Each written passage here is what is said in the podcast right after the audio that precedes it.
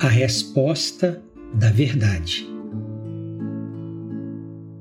O texto que hoje leremos a nossa meditação se encontra em Efésios capítulo 6, verso 13. E, portanto, tomai toda a armadura de Deus, para que possais resistir no dia mau, e havendo feito tudo, ficar firmes. Abençoa, Senhor, o ouvinte desta mensagem, acrescentando fé e graça ao seu coração. Abre-lhe o entendimento para conhecer a tua verdade. É o clamor que faço em nome de Jesus. Amém. E quantas vezes olhamos através da janela da nossa casa e vemos o lindo dia que brilha lá fora. Vemos as flores que reluzem ao sol e o vento que sopra com seu hálito suave a copa das árvores, espalhando por todo lugar as folhas que caem no chão. O latido dos cães e o canto das aves soa ao longe como uma doce sinfonia de violinos. A natureza é bela e vibrante. No entanto, ninguém desconfia que, sob a sombra das árvores, se trava entre as pessoas uma batalha invisível do lado de fora da porta.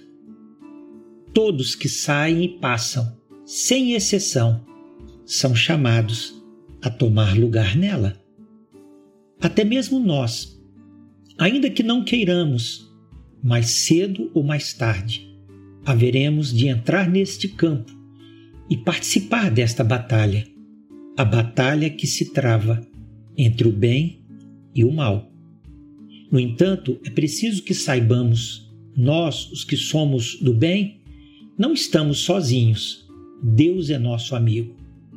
Deus nos ajuda com sua força ele é forte, muito mais forte do que qualquer pessoa que existe no mundo e mais forte do que todas as pessoas do mundo juntas. Não podemos achar que é fácil lutar nesta guerra. E para ingressar nessa batalha, nós precisamos nos preparar. A boa notícia é que nos é dada a oportunidade de escolhermos a forma como queremos nos preparar para entrar nesta grande batalha. Há duas formas de nos prepararmos. A primeira é não fazermos nada, achando que certamente alguém, na hora certa, vai fazer alguma coisa e tudo vai melhorar. A segunda forma é a forma como Deus nos ensina, revestivos de toda a armadura de Deus. O primeiro modo de preparação é, sem dúvida, o mais fácil.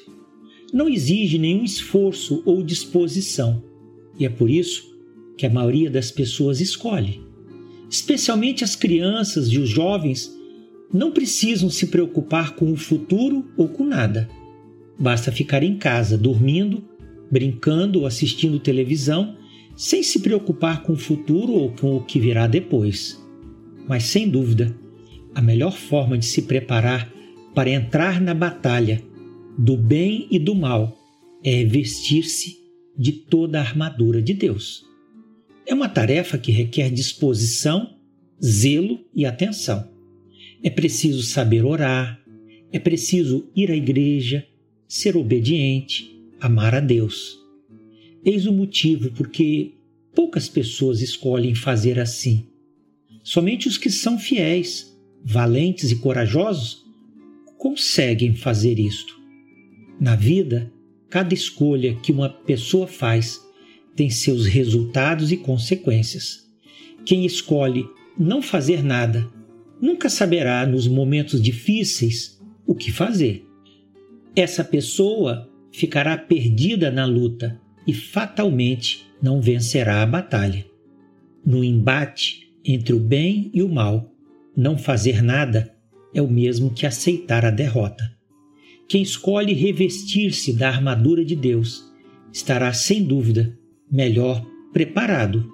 porque levam no coração a palavra de Deus, possuem a fé que protege da ação do mal, têm a força irresistível da verdade e a salvação que Deus concede ao fiel. Só os que confiam no Senhor e buscam de Deus sua força é que se tornam os verdadeiros vencedores nas batalhas da vida.